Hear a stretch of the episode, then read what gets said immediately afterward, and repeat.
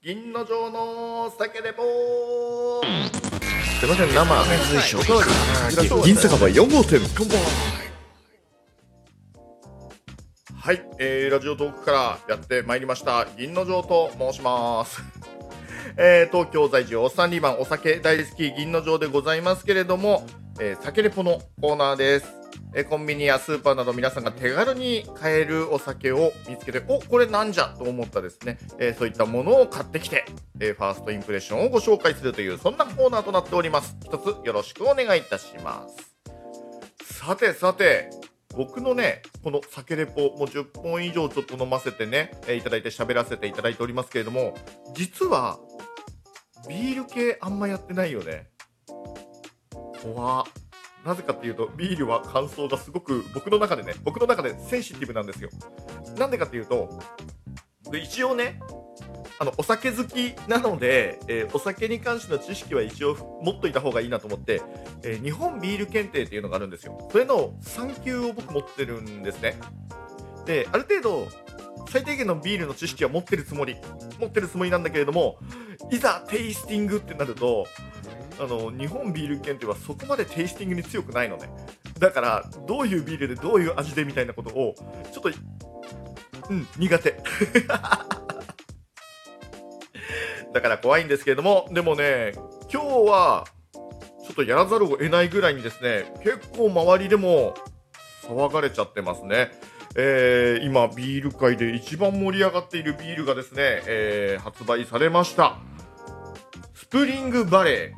芳醇496というですね、これキリンの超自信作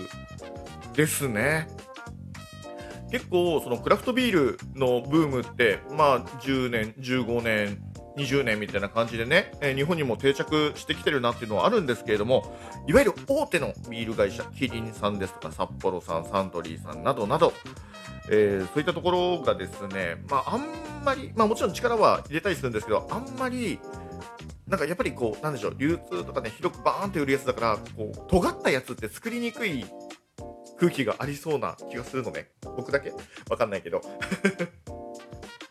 その中でですね、一気に出してきました、スプリングバレー。これ、僕まだ飲んでません。まだ飲んでません。だからまだ感想も言いにくいんですけれども、あの、僕の周りに例えば Twitter とかね、えー、そういうタイムラインとかで見てると、これうまいよねって、あんまりそお酒そんなに飲んでる感じしない人がこれ美味しいよねって言ってるのを見かけてえそんなの？って。えそんな一般の人たちに浸透するクラフトビールなの？と思ってすげえワクワクしてます。はい。えー、というわけで改めてですね、えー、キリンビールの、えー、スプリングバレー芳醇496クラフトビールと書かれております。スプリングバレーってね、あのキリンのその醸造所、その日本に持ってきたビールを持ってきた初めての醸造所？みたいな感じ？あの詳しくはホームページとか見てください。ただ僕が覚えてるのは、あのキリンの横浜のね、生麦っていうところの工場の工場の横にねスプリングバレーっていうちっこい醸造所があってそこでクラフトビールとかそのキリンのけんあのクラフトビール研究みたいな感じで醸造してたんじゃなかったっけかなっていうね。違ったかな？ちょっと記憶が曖昧なんでやっぱり正しい情報はキリンビールさんのホームページで見てください そしてねこのワインレッドの、ビールなのにワインレッドの、えー、こう、ゴージャスな缶、そして、えー、496。496って何？って思って調べたんですけど、どうやら完全数らしいですね。1から31までを、えー、足した数？みたいな感じ。ふわっとしてんな えー、完全な数字でこう割り切れる、なんか綺麗な数字、そして1から31までということで、えー、毎日飲んでも、えー、飲み飽きないよみたいなイメージが、入ってるそうです。麦芽1.5倍、ホップは4種類。ふわとろの泡と口に広がる麦のうまみということで書いてございます。いわゆる、え、第1種のビール、普通のビールですね、アルコールは6%。濃いめ強めですね。こういうのはちょっと香りがね、しっかりついてそうだなっていうイメージがあるんで、ちょっとだけね、えー、冷蔵庫から出して少しだけ温度を上げてます。ね、あの出してキンキンに冷えてやがるでもきっとね日本のビール市場を熟知してるキリンビールさんのことですから冷蔵庫からガッて出して冷たいやつで飲んでも絶対うまいってなると思うんだけどちょっと香りを立たせるには少し温度をね上げめの方がいいと思ってるのでちょっと開けてきます開けてきますなした。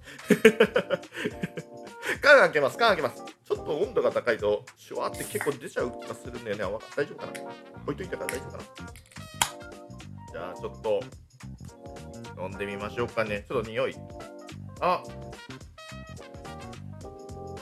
あもういい匂い。甘めの甘めのいい匂いですね。これは。味が想像できちゃうけどもいい匂い。あとねこれ他の缶ビールも一緒かな。結構プルタブのあのカシュって開ける口が広口なんですね、ま、ビール注ぐ上で注ぎやすいとか飲みやすいとかっていうところもあると思うんですけれども普通の酎ハイよりちょっと広いですね。いいですねこういうの。いやー緊張する。というわけでいただきます。乾杯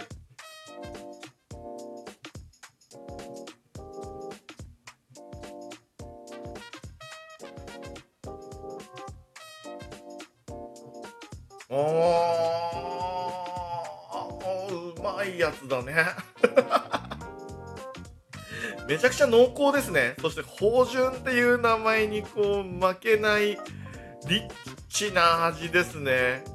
甘みうまみ苦みたっぷりですね。あの多分これ、まあ、上面発酵エールタイプなのかな？なのかな？でも香りの割には結構苦味とかキレがすごくよくって。へえってなってる今。全然説明になってないじゃん。もう一口飲みます。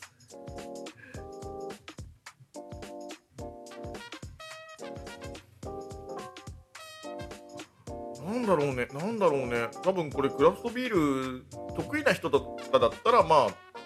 絶対好きな、あ、こういう味ねっていう、あのクラフトビールって、やっぱり普通のラガータイプのあの一番搾りですとか、あのスーパードライですとか、ああいうのに慣れてる方って、やっぱり、うわ、こういうえビール飲みたいのに、これじゃないって思う人結構いらっしゃるんですよ。もっとすっきり爽やかな飲み物がビールでしょっていうのがまあ日本のビール文化ね、あの根付いてるんで、だからね、これね、クラフトビールと根付きにくいっていうか、ビールと通常のビールと別物って思って飲まなきゃいけないなって思うんですけども、これ、ちょっとリッチな、リッチな時に飲みたいビールとしては、すごく日本のそういうビール市場にバランスがいいんじゃないですかね。あの何が言いたいかっていうと、えっ、ー、と、サントリーのプレミアムモルツってちょっと甘みコクがありつつも、普段のビールとちょっと、ちょっとご褒美ビールの味するじゃん。あれの超ご褒美ビールみたいな。あの、皆さんご存知かわかんないんですけども、ヤッホーブルーイングさんの、えー、夜な夜なエールとかね。ああいう感じ。ああいうのって、ちょっと独特のクラフトビールだなって味があるじゃないですか。でもやっぱりスッキリに寄せてんのね。で、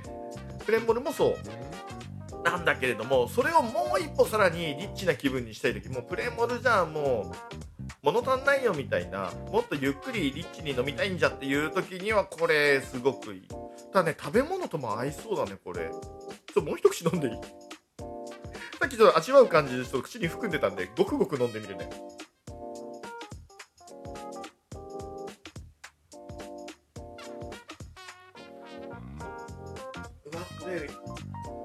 いいとこ取りですね、いいとこ取り。あの最初の一口二口はやっぱりうわ普通のビールと比べてねうわこれすごいリッチな味だな甘み苦み香り強いなって感じなんだけどキレがいいのよこの手のビールの割には。飲み心地のなんかキレがいいんでそういう意味で日本のそういうあの、スーパードライとかねあのいわゆるラガービール亀箱の美味しいとこ取りかなその感覚もあるんで食べ物ともすごく合う。香りが強いやつっていうか多分ね甘みの強いものとも合いそうだしちょっとねお腹空いてたら脂っこいものとね、えー、食べても合うと思う。あれだ僕これあのー、ケンタ。ケンタッキーフライドチキン。に行ってでチキンとあとビスケット。あのメープルシロップつけるやつ。あれのセット買ってきてでチキンでも飲んででそのビスケットにメープルハニーメープルのシロップをかけてでどっちもこのビール合うと思う。合うねこれね。えー僕今これ収録してるのが27日なんで3月の27日土曜日なんですけれども明日28日あのケンタッキーって今鳥の日パックってやってるじゃん。あの安くなるやつ。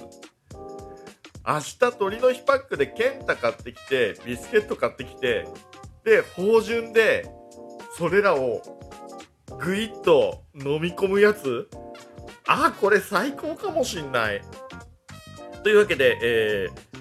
いろんな人の感想多分これたくさん上がると思うんでいろんな人の見てほしいなって思うんだけど僕の中ではこれはケンタを食べる時にもう最高の週末を送れるそんなビールなんじゃないのって思いましたとさ。